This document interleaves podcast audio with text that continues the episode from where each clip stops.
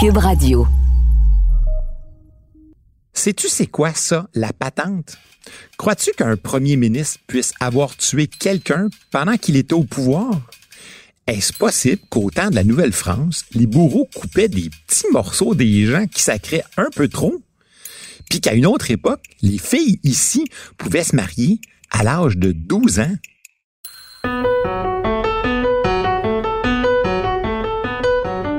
L'histoire, c'est pas comme la date de péremption des aliments dans ton frigo.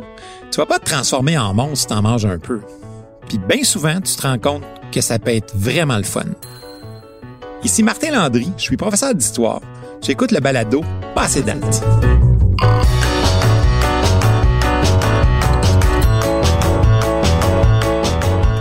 Aujourd'hui, le thème de l'épisode est des histoires surprenantes de pouvoir et de justice. Le Québec est un État démocratique et la chose politique devrait être au cœur de nos vies citoyennes. Parallèlement au pouvoir de l'État, il existe de nombreux rapports de force au sein de la société civile.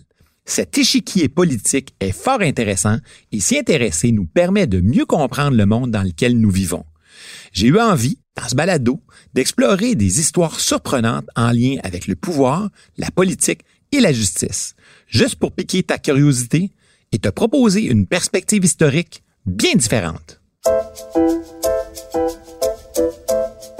Connais-tu ça, toi, la patente? C'est une ancienne société secrète canadienne-française. Dans notre parler québécois, le mot patente, c'est à la base un mot fourre-tout. On peut le remplacer par truc ou machin. Hey, euh, peux-tu me donner la, la, la patente à gosse, là? En fait, le nom officiel de cette société secrète, la patente, est l'Ordre de Jacques Cartier. Elle avait pour mission de protéger les intérêts de la nation canadienne-française. Elle était si influente qu'elle a fait trembler plusieurs politiciens anglo-saxons. La patente est née à Ottawa dans la période de l'entre-deux-guerres. À son apogée, l'organisation clandestine comptait au moins 50 000 membres. C'est pas rien, ça. Selon plusieurs historiens, son influence a été déterminante pour la présence du français dans la sphère publique au Canada. Par exemple, sans elle, notre pont Jacques-Cartier se nommerait probablement le Harbour Bridge.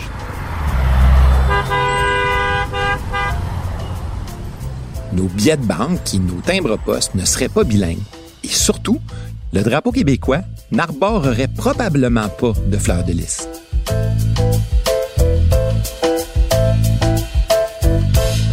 Cette société secrète, francophone et catholique, qu'on se le dise, s'étendait telle une toile d'araignée, de la vallée du Saint-Laurent à la Louisiane, en passant par les frontières de la Colombie-Britannique et jusqu'au Massachusetts américain.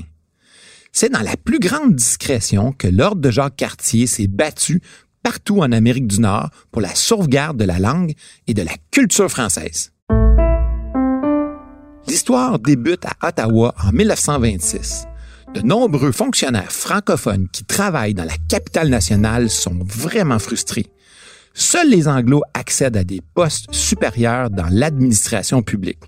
Les Canadiens français, eux, végètent dans des emplois subalternes. Leurs patrons sont toujours des anglophones et favorisent bien souvent les avancements de leurs compatriotes linguistiques. Tu sais, la communauté anglophone avait elle aussi des sociétés secrètes certains patrons influents se réunissaient dans des assemblées maçonniques ou orangistes, par exemple. Tu connais ça, les orangistes? Au Canada, cette organisation sectaire résistait depuis des décennies à toute ingérence catholique dans les affaires civiques. Ses membres considéraient les catholiques et les Canadiens francophones comme étant politiquement déloyaux et culturellement inférieurs. C'est quand même un peu raciste. C'est en réponse à cette opposition anglo-saxonne qu'un soir de l'automne 1926, 14 fonctionnaires fédéraux se rencontrent pour discuter de cette injustice. Le constat Si les Franco-Ontariens veulent survivre culturellement, ils doivent s'organiser. Le choix des membres est très important. On recrute des nationalistes canadiens-français, mais surtout des gens discrets et de confiance. C'est tellement secret qu'il est même interdit à ses membres d'en parler à leurs propres femmes.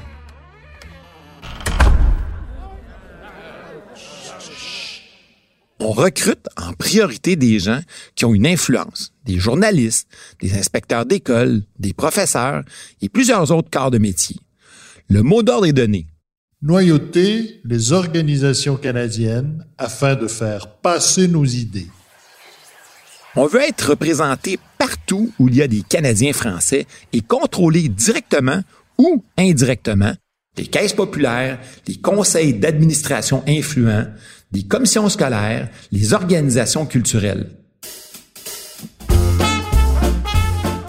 Quelques réalisations qu'on attribue de près ou de loin à la patente montrent son influence. Les chèques bilingues du gouvernement canadien, la consécration du drapeau québécois et possiblement celui du Canada, la francisation de grandes entreprises comme Bell, le choix du lieu de l'Expo 67 à Montréal plutôt qu'à Toronto, puis lancer le mouvement de l'achat chez nous, toujours bien incrusté aujourd'hui dans l'âme québécoise. On veut s'assurer que le plus possible, les Québécois achètent des produits québécois. Et donc, le panier bleu, c'est ça que ça va viser. Cette influence dure pendant près de 40 ans. Puis, en 1963, le secret est exposé au grand jour. Deux journalistes révèlent publiquement les ramifications de la patente. Et c'est un désastre pour l'organisation. Par la suite, l'ordre de Jacques Cartier se vide graduellement de ses éléments les plus actifs et meurt tranquillement. D'anciens politiciens célèbres auraient été près de l'ordre. On parle même d'un ancien maire, Jean Drapeau, et de deux anciens premiers ministres, Bernard Landry et Jacques Parizeau, pour ne nommer que ceux-là. Une bonne façon d'étendre son pouvoir est de s'impliquer en politique. Chez nous, la personne qui a le plus de pouvoir en politique au pays, c'est le premier ministre même si notre régime gouvernemental ne semble pas toujours le placer officiellement au premier rang. Au fait, sais-tu quel est le nom de notre régime gouvernemental ici au Canada? Chez nous, aussi surprenant que cela puisse paraître, nous sommes une monarchie constitutionnelle. Oui, oui, une monarchie, t'as bien entendu. Sa Majesté la Reine Élisabeth II est la souveraine et le chef d'État au Canada. Étant donné qu'elle habite de l'autre côté de l'Atlantique, elle se fait représenter ici par le ou la gouverneure générale. Mais dans la pratique, le premier ministre est le personnage central de notre système parlementaire.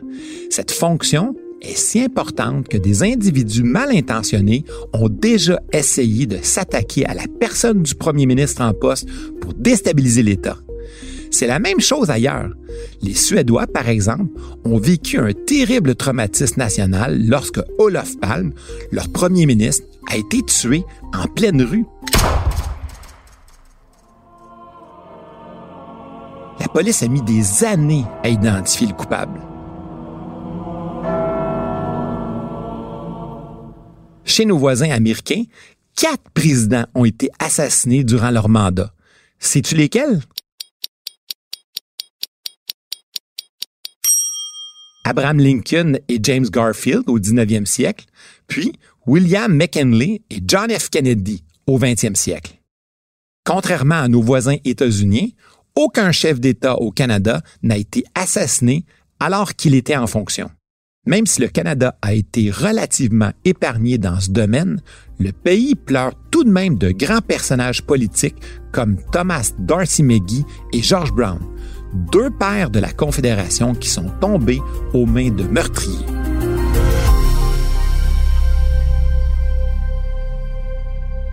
Au Québec, on se souvient de l'assassinat du ministre Pierre Laporte qui perd la vie en plein cœur de la crise d'octobre de 1970 ou de la terrible attaque meurtrière du caporal Denis Lortie le 8 mai 1984. Ce jour-là, le caporal de l'armée canadienne est entré très lourdement armé au Parlement de Québec, l'épicentre du pouvoir démocratique québécois, pour enlever la vie au premier ministre René Lévesque et ses députés séparatistes. Même si l'évêque et ses confrères n'ont pas été touchés, la fusillade a quand même fait des victimes, trois morts ainsi que 13 blessés. Comme je te l'ai dit, aucun premier ministre n'a été tué, mais certains ont été victimes de tentatives d'assassinat. C'est le cas de Lester B. Pearson, John Diefenbaker et Jean Chrétien. Que dire aussi de la soirée du 4 septembre 2012 quand un tireur fou est entré au Métropolis de Montréal pour s'attaquer à Pauline Marois pendant son discours de victoire électorale?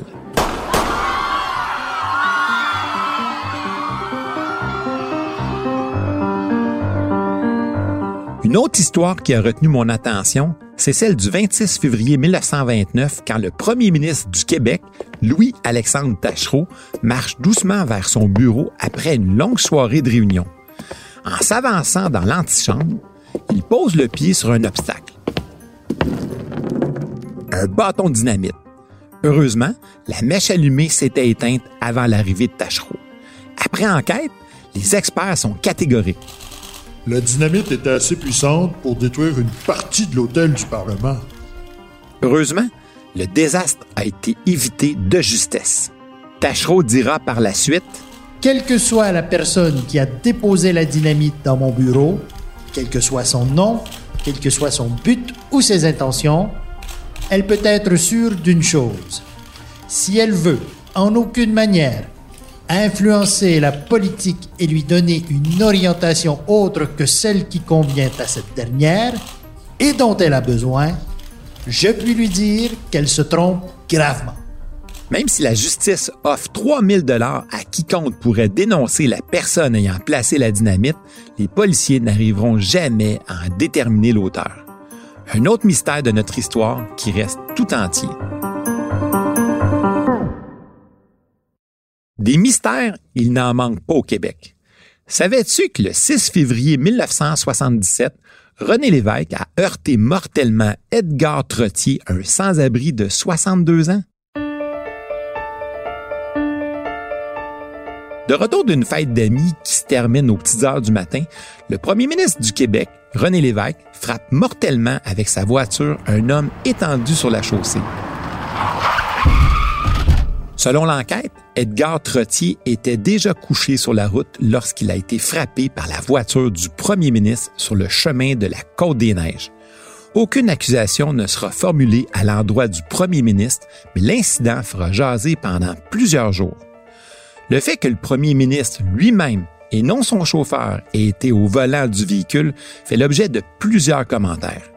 Le premier ministre est tellement bouleversé qu'il pense même remettre sa démission. Mis à part le drame lui-même, l'accident est très problématique sur le plan de l'image publique pour le premier ministre en fonction. Il était en voiture, tard dans la nuit, avec sa maîtresse et future femme, il faut le préciser, et possiblement en état d'ébriété aux yeux de plusieurs. À la suite de cet accident de voiture, René Lévesque serait le dernier chef de gouvernement québécois à conduire au quotidien une voiture privée. Monsieur le Premier ministre, je vous conduis à votre résidence. Oui, oui, merci.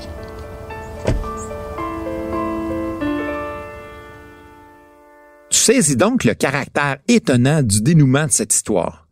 Dans notre système juridique, si un crime est commis par un individu, même si c'est une personne qui occupe un poste de pouvoir au plan politique, la justice est indépendante du politique. Ainsi, un policier, un procureur de la couronne, un juge peut arrêter et punir un politicien influent, même un premier ministre en fonction. Tu comprends donc que notre système judiciaire est indépendant. Le patrimoine juridique du Canada se fonde sur quatre grands principes à retenir. Tu les connais? 1. La primauté du droit. 2. La liberté qui est prévue par la loi. 3. Les principes de la démocratie. Et 4. Le respect des autres. Quatre grands principes fondamentaux. Tu sais que le système juridique québécois tire ses origines à la fois du système britannique, mais aussi du système français? À l'époque de la Nouvelle-France, la notion de droit était bien différente d'aujourd'hui. Il y a trois ou quatre cents ans, l'efficacité du système judiciaire reposait en bonne partie sur la punition publique des criminels. La justice et l'ordre passaient par l'exemplarité. La justice s'inscrivait dans l'idée que tous les habitants devaient obéissance au roi et à ses règles. On mettait en scène le châtiment du coupable pour décourager les spectateurs par l'exemple des supplices puis des humiliations publiques. T'as de la misère à t'imaginer? Je te donne un bon exemple. As-tu tendance à blasphémer, toi? Il fallait être discret en Nouvelle-France si l'on disait des mauvais mots. Parce qu'à partir de 1666, tous les blasphémateurs qui étaient repris sept fois à dire les mots sales avaient la lèvre supérieure coupée. Si le message n'était pas clair, à la huitième offense, on coupait la langue. Voilà ce qu'on appelle dans le jargon judiciaire du temps l'abscission. Lors de l'exécution d'un jugement, le bourreau coupe un membre à un condamné. Eh oui, un seul homme détenait à l'époque le droit légal d'enlever la vie, le bourreau. C'était le bras justicier du pouvoir, celui qui infligeait dans la chair et les esprits la vengeance royale. Il avait la chance d'avoir un salaire décent. À Québec, il était payé 300 livres par année, un salaire très intéressant pour l'époque, l'équivalent du revenu annuel d'un ouvrier spécialisé bien payé. Marginalisé socialement, le bourreau devait vivre à l'écart des autres dans une demeure fournie par l'État, éloignée du centre urbain.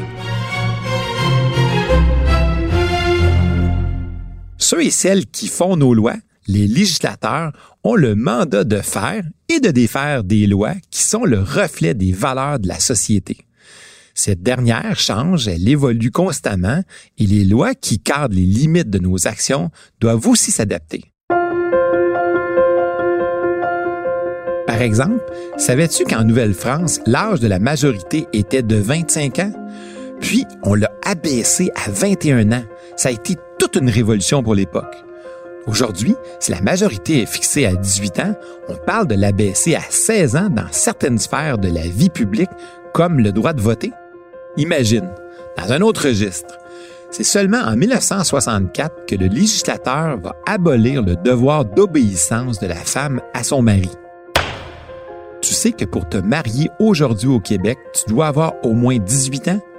Par contre, peu de gens le savent, mais si tu as 16 ou 17 ans et que tu désires te marier, tu peux demander au tribunal une autorisation.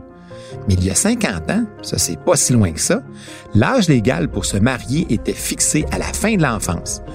12 ans pour les filles et 14 ans pour les garçons, avec le consentement des parents, bien entendu. Ce ne sont que quelques exemples de lois qui reflètent l'évolution de la société. Certaines passent sous le silence, d'autres soulèvent les passions. En 1967, quelques mois avant de devenir premier ministre, Pierre Elliott Trudeau déclare Ce qui se fait en privé entre deux adultes, que ce soit un homme et une femme ou pas, ça les regarde, ça ne regarde pas la police. Cette affirmation suscite les débats. Trudeau passe de la parole aux actes. En 1969, il décriminalise les actes homosexuels et une loi qui aurait été impossible à adopter 100 ans auparavant est votée. Cette loi, C-150, qui décriminalise l'homosexualité, a été un moment clé dans l'évolution des droits des personnes homosexuelles et des personnes LGBTQ au pays. Travers ces quelques histoires étonnantes, tu te rends bien compte que la société évolue et que les valeurs changent. C'est pourquoi les débats publics sont importants. L'implication citoyenne dans les différentes formes de pouvoir est indispensable pour s'assurer que le législateur respecte le rythme de l'évolution de nos valeurs collectives. Intéressons-nous à la perspective de l'histoire en politique comme point de départ de notre implication citoyenne, ne serait-ce que pour faire mentir ce bon vieux Voltaire qui disait La politique est le moyen pour les hommes sans principe de diriger les hommes sans mémoire.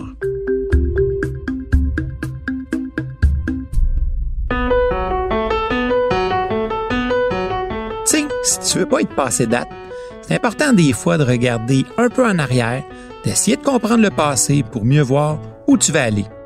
J'espère que tu as apprécié. Je te donne rendez-vous au prochain épisode.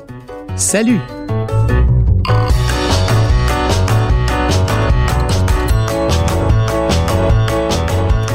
À l'animation, moi-même, Martin Landry. Au texte et à la recherche historique, j'ai été épaulé par Raymond Bédard, Nicolas Théoret et René Hachin. Au montage, Philippe Séguin. À la réalisation, Bastien Gagnon La France. Diffusé en collaboration avec la Société des professeurs d'histoire du Québec, ce balado est une production de Montréal en histoire et de Cube Radio.